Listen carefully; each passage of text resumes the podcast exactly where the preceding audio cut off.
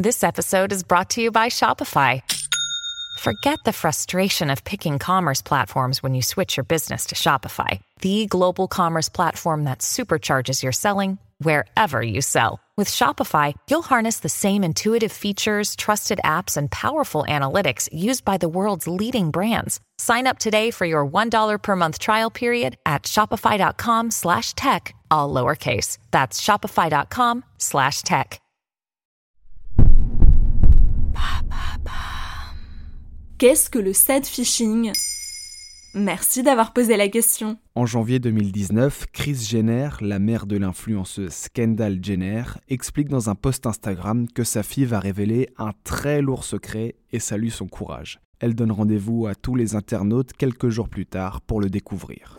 Entre-temps, les fans de Kendall s'inquiètent, s'attendent au pire, mais le jour J, il s'avère que le secret de l'influenceuse est en fait qu'elle a beaucoup souffert de son acné durant sa jeunesse. Elle le dit dans une vidéo sponsorisée par une marque de crème pour la peau. À la suite de cet épisode, la journaliste londonienne Rebecca Reed, dans un article pour le site en ligne Metro 50, invente le terme de sad fishing, littéralement la pêche à la tristesse. La pratique est-elle répandue? En 2022, soit trois années plus tard, c'est une autre forme de sad fishing qui devient virale sur le réseau social TikTok. De plus en plus de stars et d'anonymes y réalisent des crying selfies, des vidéos ou des photos sur lesquelles on les voit en larmes avec une musique triste.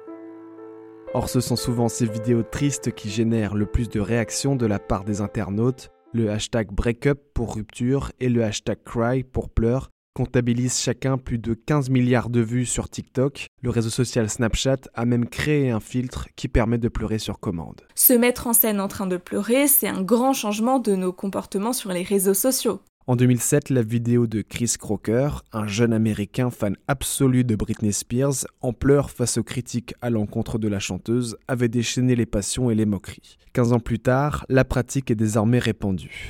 Kylie Hensler, une influenceuse américaine qui compte près de 23 000 fans, est par exemple sortie de l'anonymat à la suite d'une vidéo virale d'elle en sanglots après sa rupture. Elle considère désormais, dans un article paru sur le site du Monde en avril 2022, que son profil TikTok est comme un journal intime. Je pourrais le regarder rétrospectivement pour mesurer à quel point j'ai progressé. C'est super important de révéler la réalité de la rupture parce que trop de monde romantise encore le fait d'avoir le cœur brisé. La quête d'authenticité semble désormais primer sur l'affichage des meilleurs moments de sa vie. C'est plutôt une bonne nouvelle, non? La psychologue Vanessa Lalo, interrogée par Brut en mai 2022, y voit d'un côté un mouvement positif. Il permet selon elle de sortir de l'ère du parfait et de mettre en avant des thématiques comme la santé mentale.